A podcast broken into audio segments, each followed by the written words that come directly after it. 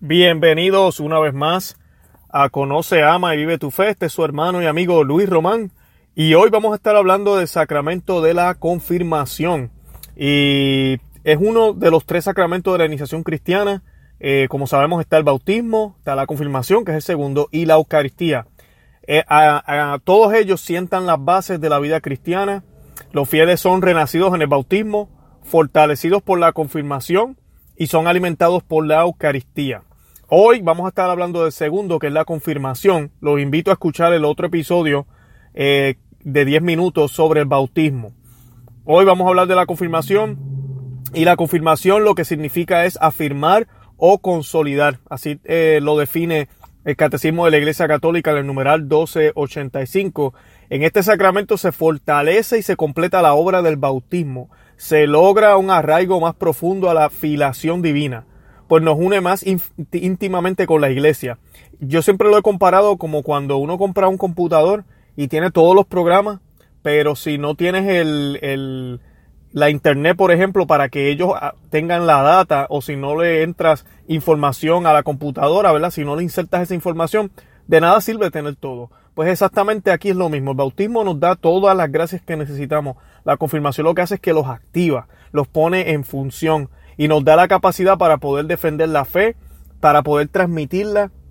Nos, nos convierte, la confirmación nos convierte en cristianos maduros y ahora sí podemos llevar una vida cristiana más perfecta y más activa. ¿Por qué? Porque es el sacramento el cual le da la oportunidad al cristiano de afirmarse como cristiano el mismo, pero no tan solo eso, para mí, más que ser la confirmación de quien lo recibe, es la confirmación de quien lo da, de nuestro Señor Jesucristo, de Dios, del Espíritu Santo, confirmándote a ti como su apóstol, al igual que sucedió en Pentecostés. En Pentecostés, en Hechos de los Apóstoles, capítulo 2, versículo 1 al 4, nos dice, en, eh, al, día, al llegar el día de Pentecostés, estaban todos reunidos en el mismo lugar. De pronto vino del cielo un ruido, semejante a una fuente ráfaga de viento que resonó en toda la casa donde se encontraban. Entonces vieron aparecer unas lenguas como de fuego, que descendieron por separado sobre cada uno de ellos todos quedaron llenos del Espíritu Santo y comenzaron a hablar en distintas lenguas según el Espíritu les permitía expresarse. Y eso es exactamente lo que nos sucede. Se nos abren, eh, se nos abre la lengua, se nos abre la boca, se nos abre la mente y la visión para entonces poder proclamar la palabra de Dios, para poder expresarnos mejor, para poder llevar esa obra que el Señor quiere, que comienza con el amor, con el testimonio y sí, hablando del Señor. El sacramento de la confirmación en Romanos 8:15 nos dice, nos introduce más profundamente a la filiación divina, que nos hace decir Abba, Padre, que es lo que San Pablo siempre nos decía, que el Espíritu de nosotros gime y dice Abba, buscando de Dios. Eso exactamente es lo que hace la confirmación. Es ese gemir de parte del Espíritu Santo que recibimos y recíprocamente se expresa hacia Dios. Nos une más firmemente a Cristo, aumenta en nosotros los dones del Espíritu Santo, como mencioné anteriormente, hace más perfecto nuestro vínculo con la iglesia, porque algo comunitario es algo con la iglesia nos concede una fuerza especial del Espíritu Santo para difundir y defender la fe, la fe mediante la palabra y las obras como verdaderos testigos de Cristo. Nos da esa valentía para confesar en el nombre de Jesús y para no sentir más vergüenza. Exactamente lo mismo que le pasó a los apóstoles luego de Pentecostés. Primero tenían miedo y al recibir la fuerza del Espíritu Santo, a recibir al Señor en forma de Espíritu dentro de su cuerpo, ¿verdad? Porque el, el, Espíritu Santo no es una fuerza, el Espíritu Santo no es una paloma o solo fuego. El Espíritu Santo es la tercera persona de la Santísima Trinidad. ¿Me escucharon bien? Sí, es una persona. Y esa persona ahora está dentro de nosotros y vive en nosotros. Es el Espíritu de Dios, es el Espíritu de Cristo, es el Espíritu Santo. Y Él es el que nos da esa valentía para poder profesar y vivir sin tener vergüenza, vivir la vida de la cruz. El Concilio Vaticano II dice, por el sacramento de la confirmación se vinculan los cristianos más estrechamente a la Iglesia se enriquecen con una fuerza especial del Espíritu Santo y con ello quedan obligados más estrictamente a difundir y defender la fe como verdaderos testigos de Cristo por la palabra juntamente con las obras. Eso está en Lumen Gentium 11. El, el sacramento de, de, la confirmación nos, ya, nos da también la obligación de difundir y defender la fe como verdaderos testigos de Cristo. En las Sagradas Escrituras vemos algunos pasajes eh, que también nos habla de la confirmación. Muchas personas piensan que esto es invento de la Iglesia Católica. Primero que nada, la confirmación, la palabra significa unción. Es una unción que recibimos y desde la antigüedad se utilizaba el aceite para muchas cosas, para curar heridas, a los gladiadores se le ungía con el fin de fortalecerlos. También era símbolo de abundancia, de plenitud. También la unción va unida al, nombre de cristiano, que significa que ungido. Y por eso es que se utiliza el aceite cuando se, se ejerce este sacramento. En Hechos de los Apóstoles, capítulo 10, versículos 37 38, dice, ustedes ya saben qué ha ocurrido, qué ha ocurrido en toda Judea, comenzando por Galilea, después del bautismo que predicaba Juan, cómo Dios ungió a Jesús de Nazaret con el Espíritu Santo, llenándolo de poder. Él pasó haciendo el bien y curando a todos los que habían caído en el poder del demonio porque Dios estaba con él.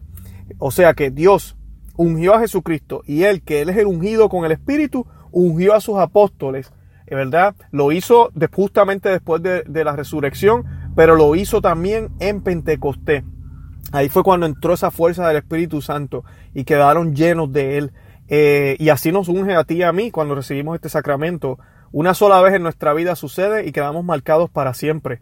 Juan 3 dice, el que Dios envió dice las palabras de Dios, porque Dios le da el Espíritu sin medida. Así es Dios, sin medida nos lo da todo. Y así como Cristo nuestro Señor ungido por el Espíritu Santo nos comunica esta unción, pues el compromiso del cristiano es dar testimonio de vida, amar como Cristo nos ha amado y en su imitación es que recibimos la plenitud de los dones de la unción. En Hechos de los Apóstoles, capítulo 2, versículo 18, y esto ya estamos hablando del primer siglo, eh, ya se veía la imposición de las manos de parte de los obispos. El, por ejemplo, aquí también vemos en Hechos de los Apóstoles, capítulo 8, versículo 14 al 17, cuando los apóstoles que estaban en Jerusalén oyeron que los samaritanos habían recibido la palabra de Dios, le enviaron a Pedro y a Juan. Pedro y Juan eran quien, bueno, Pedro era el primer papa, pero también uno de los doce y Juan, ¿verdad? San Juan también. Estos al llegar oraron por ellos para que recibieran el Espíritu Santo porque todavía no había descendido sobre ninguno de ellos, sino que solamente estaban bautizados en el nombre del Señor Jesús. Entonces les impusieron las manos y recibieron el Espíritu Santo. Exactamente la misma fórmula que se utiliza en el día de hoy. Hasta el día de hoy la iglesia lo sigue haciendo. Desde ese momento la iglesia lo hacía. Desde aquellos tiempos. Y aquí vemos cómo las, escrituras nos separan el bautismo y la confirmación. Son dos cosas aparte. Eh, y además de eso también nos habla de cómo. Los que estaban allá en, en, ese lugar no podían eh, dar este sacramento, pero entonces Pedro y Juan fueron llamados para orar y hacerlo porque ellos eran obispos. Pedro y Juan, como tal, son obispos, ¿verdad? De parte de la, de la iglesia. Los demás eran prevísteros o sacerdotes. Y es exactamente lo que sucede hoy en día. Solo el obispo es el que puede eh, brindar el sacramento de la confirmación. La introducción de la unción o el santo crisma por parte de los obispos pues obviamente sucede luego de los apóstoles, no está en la Biblia como tal. Es una costumbre que ha sido que es de Oriente y de Occidente y siempre ha sido utilizada desde los primeros siglos. Así que usted que vive en el 2018 ahora, ¿quiénes somos para cuestionar lo que la iglesia ha hecho desde el primer, ¿verdad? de los primeros siglos, cuando solamente había una iglesia? ¿verdad? Y era católica.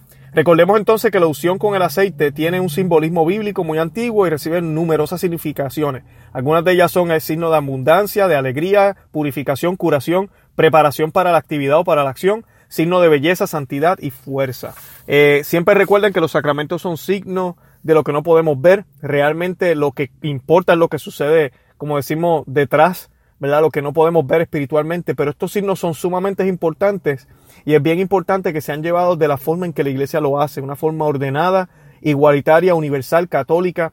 ¿Por qué? Porque son sacramentos en comunidad. Nunca olvidemos que somos parte de un solo cuerpo. No somos varios cuerpos que creen en Cristo, sino que somos un solo cuerpo y usted es una parte de ese cuerpo. Y ese cuerpo debe actuar en unidad, en comunidad, en, una, en, en unión, ¿ok? Y esa unión debe ser una unión universal, una unión católica.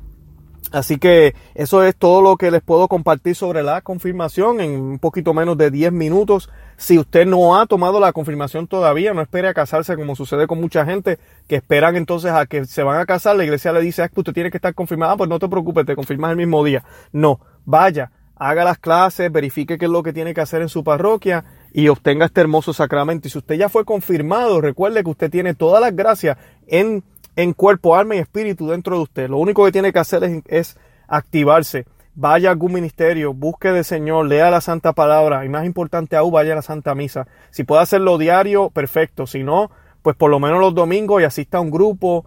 Eh, ensúciese las manos, como digo yo, que no, no nos vamos a ensuciar las manos literalmente, pero a lo que me refiero es póngase a trabajar. usted ya tiene las capacidades y tiene toda la fuerza del parte del Señor para poder ser no tan solo un seguidor de Cristo, sino un discípulo y más que eso, ser un soldado del Señor, para que lleve la cruz con el ejemplo que usted le da a los demás, pueda glorificar el nombre de Dios a través de Jesucristo.